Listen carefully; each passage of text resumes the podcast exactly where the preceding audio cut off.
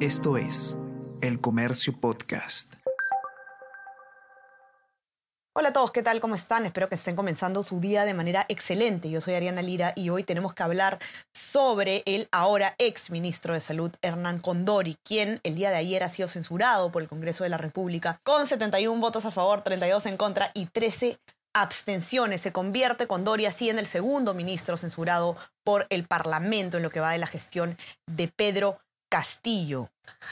¿Cómo votaron las bancadas? ¿Qué eh, ocurrió en el Pleno del Congreso? ¿Cuáles fueron los eventos o las declaraciones más interesantes, más polémicas? ¿Y qué es lo que va a suceder a continuación? Entérense de todo esto y más ahora.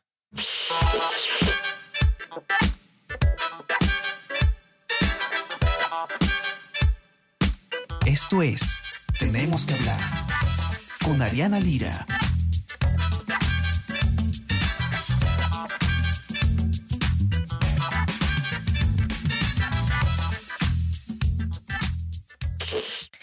Condori generó polémica desde su nombramiento como ministro de Salud en el último gabinete nombrado por Pedro Castillo, gabinete que encabeza eh, el señor Aníbal Torres.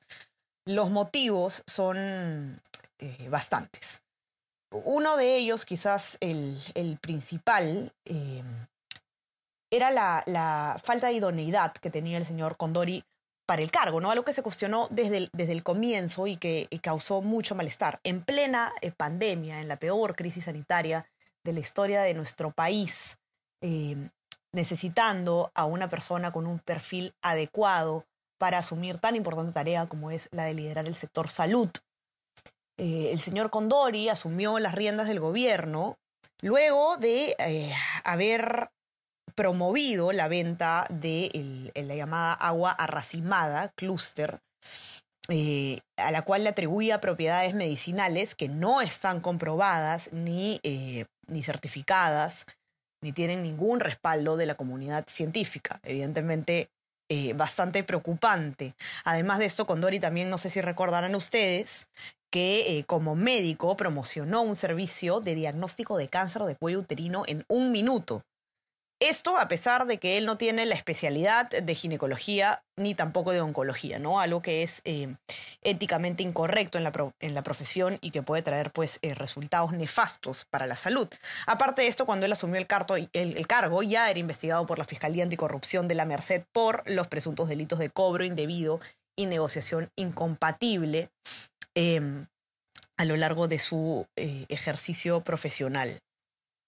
Por estos motivos y otros, el señor Condori ya había sido interpelado por el Congreso de la República y eh, pues el día de ayer se debatió y se votó finalmente su censura.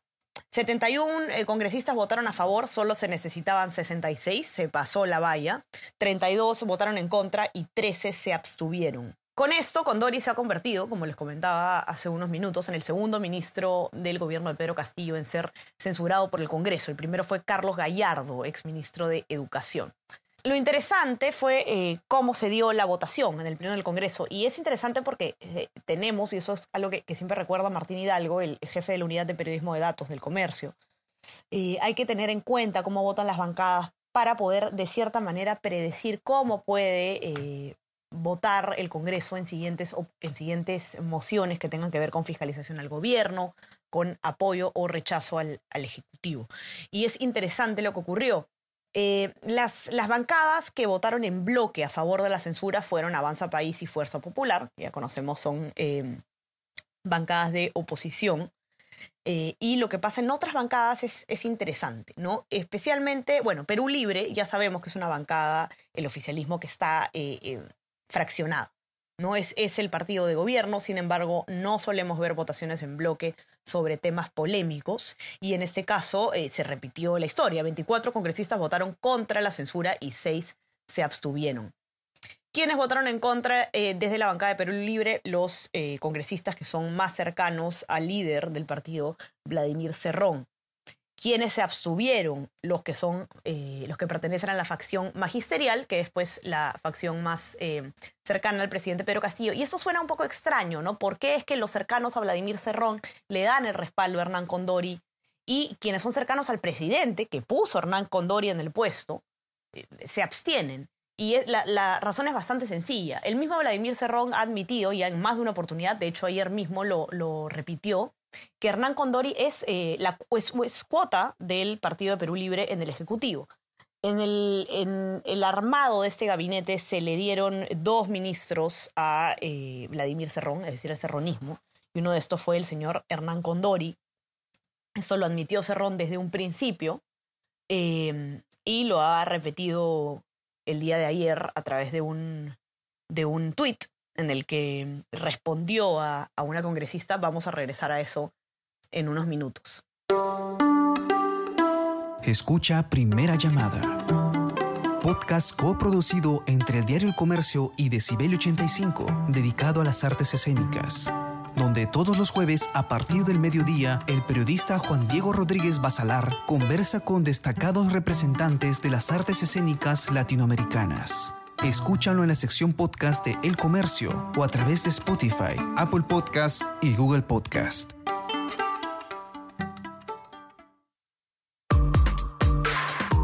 Escucha todos los podcasts que el Diario El Comercio trae para ti. Las cinco noticias del Perú y el mundo. Tenemos que hablar Easy Byte, primera llamada y jugamos como nunca. Escúchalos en la sección podcast del comercio.pe o a través de Spotify, Apple Podcast y Google Podcast. ¿Qué es lo que pasó? Eh, la congresista Katy Ugarte de Perú Libre, que es parte de la facción magisterial, es decir, de la facción cercana a Pedro Castillo, dijo que estaba eh, incómoda con el partido y Canal N le, consultó si es que mm, eh, el bloque magisterial podría abandonar la bancada de Perú Libre por esas tensiones que existen y ella respondió que posiblemente podría ocurrir esto si es que no hay coincidencias con eh, la otra facción de la bancada. Dijo que la situación se iba a evaluar.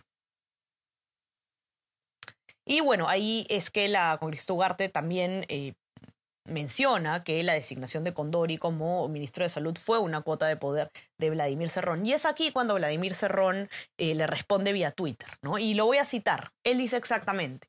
Por supuesto que fue propuesta del partido, el partido que puso al presidente en Palacio y a los congresistas del bloque magisterial en el Congreso. No lo esconde Vladimir Cerrón. Él eh, insiste en que el Partido Perú Libre eh, debe colocar a sus cuadros, lo cual es común en cualquier, en cualquier gobierno. Lo que ocurre precisamente es que los, partidos tienen cuadros para, justamente para poder gobernar y los colocan en el gobierno. Eso no es lo extraño. Lo preocupante aquí es la calidad evidente y la falta de, eh, idoneidad que tenía el señor Condori para el cargo, más allá de quien lo proponga. Em, creo que había quedado bastante claro que el señor Condori no estaba a la altura del eh, importantísimo cargo que significa ser ministro de Salud en la mitad de una pandemia. ¿Qué pasó con otras bancadas? Decíamos ya que Avanza País y Fuerza Popular votaron en bloque a favor de la censura. ¿Y qué pasa en Acción Popular y en Alianza para el Progreso? Nosotros siempre comentamos que estas son dos bancadas, eh, Martín Hidalgo las llama de centro, son las bancadas que normalmente eh, inclinan la balanza hacia un lado u otro, ¿no? hacia la oposición o hacia el oficialismo. Y eh, hubo divisiones también en ese sentido. En Acción Popular eh, dos congresistas votaron en contra de la censura, ellos fueron Carlos Alba y Jorge Flores, y en Alianza para el Progreso el congresista Luis Picón también eh, rechazó la medida y, votó en contra. De hecho, el voto de Picón generó incomodidad eh, hasta en... De hecho, la, de hecho, el voto de Picón generó incomodidad en Alianza para el Progreso. El congresista y el hijo de César Acuña, presidente del partido, Richard Acuña, dijo que eh, había sido absurdo que, vote en ese sentido el señor Picón. Y lo voy a citar. ¿Qué es lo que dice? ¿Quiere quedar bien con el gobierno? Preguntó sobre Picón.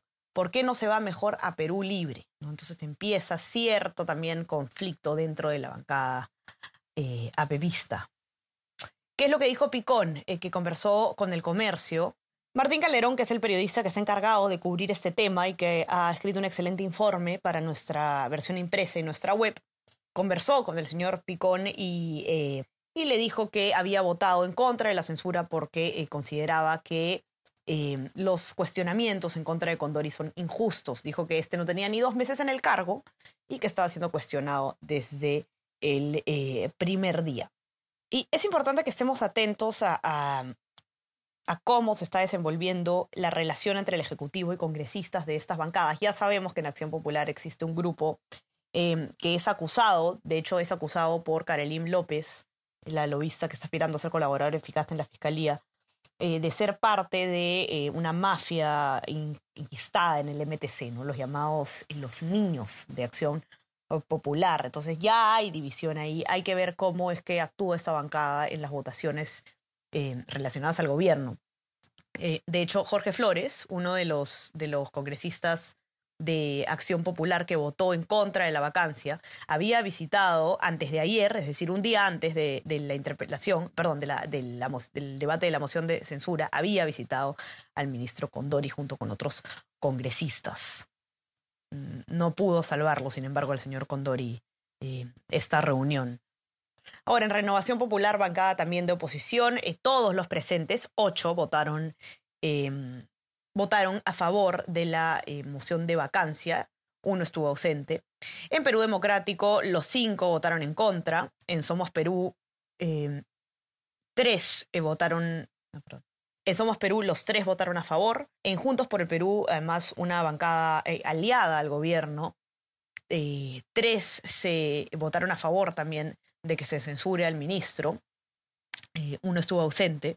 Y en los no agrupados, todos votaron a favor de, de, que se censure al señor Condori. Así fue entonces la jornada ayer en el Congreso de la República. Por supuesto que esto es un resumen y ustedes van a poder encontrar toda la información detallada de lo que ocurrió en el Congreso de la República y, em, y más, todas las reacciones al respecto en nuestra web, elcomercio.pe, y en la eh, nota que ha escrito Martín Calderón, que como les decía, la pueden encontrar en nuestra versión impresa si es que tienen acceso y si no, en nuestra web también qué es lo que va a ocurrir después. El ministro está obligado a presentar su renuncia y Pedro Castillo tiene que nombrar a su sucesor. La Defensoría del Pueblo ya se pronunció exhortando a que el señor Castillo nombre a alguien idóneo para el cargo y esperemos de verdad que así sea, que no hay más tiempo eh, que perder.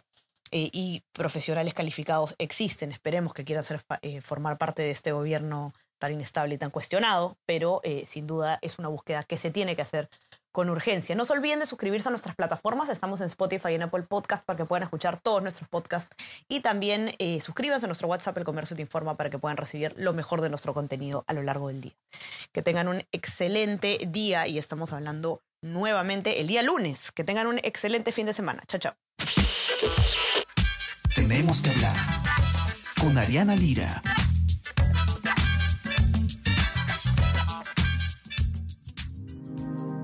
El Comercio Podcast.